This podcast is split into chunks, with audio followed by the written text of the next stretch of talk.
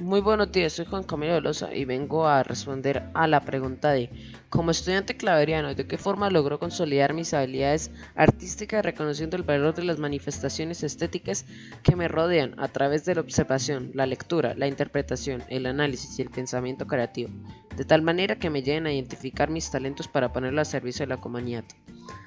Pues en este periodo logré em, como estudiante claveriano consolidar mis habilidades artísticas grabando una canción reflexiva acerca de la, la humanidad. Aquí les dejo una parte.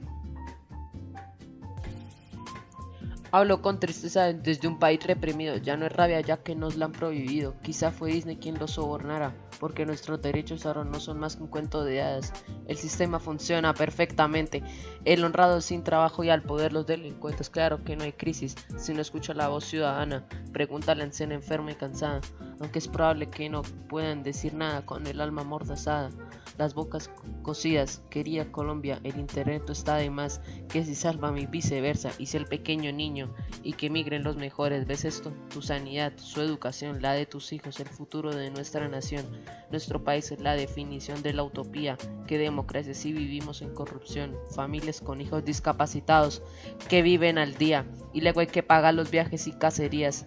Es triste, casi nadie mueve a un dedo, nos tienen como robots idiotizados y educados con el miedo, quitarles sus derechos, les dará igual prohibir el fútbol y prepararnos para una muerte Y bueno, después de escuchar esa muy buena obra de arte, lo siguiente que hicimos que tenía que ver para desarrollar las habilidades de la artística fue tener un diálogo con personas que habían dicho que la música les cambió la vida.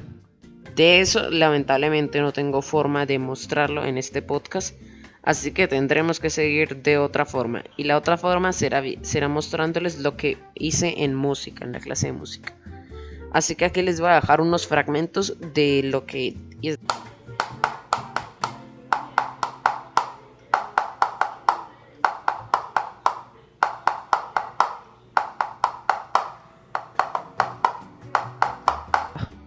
Bueno, y después de escuchar mi trabajo en música, vamos a escuchar un fragmento de la obra de teatro que grabamos entre los alumnos Juan José López, Ana Sofía Gudelo y yo, obviamente. Ahí les va.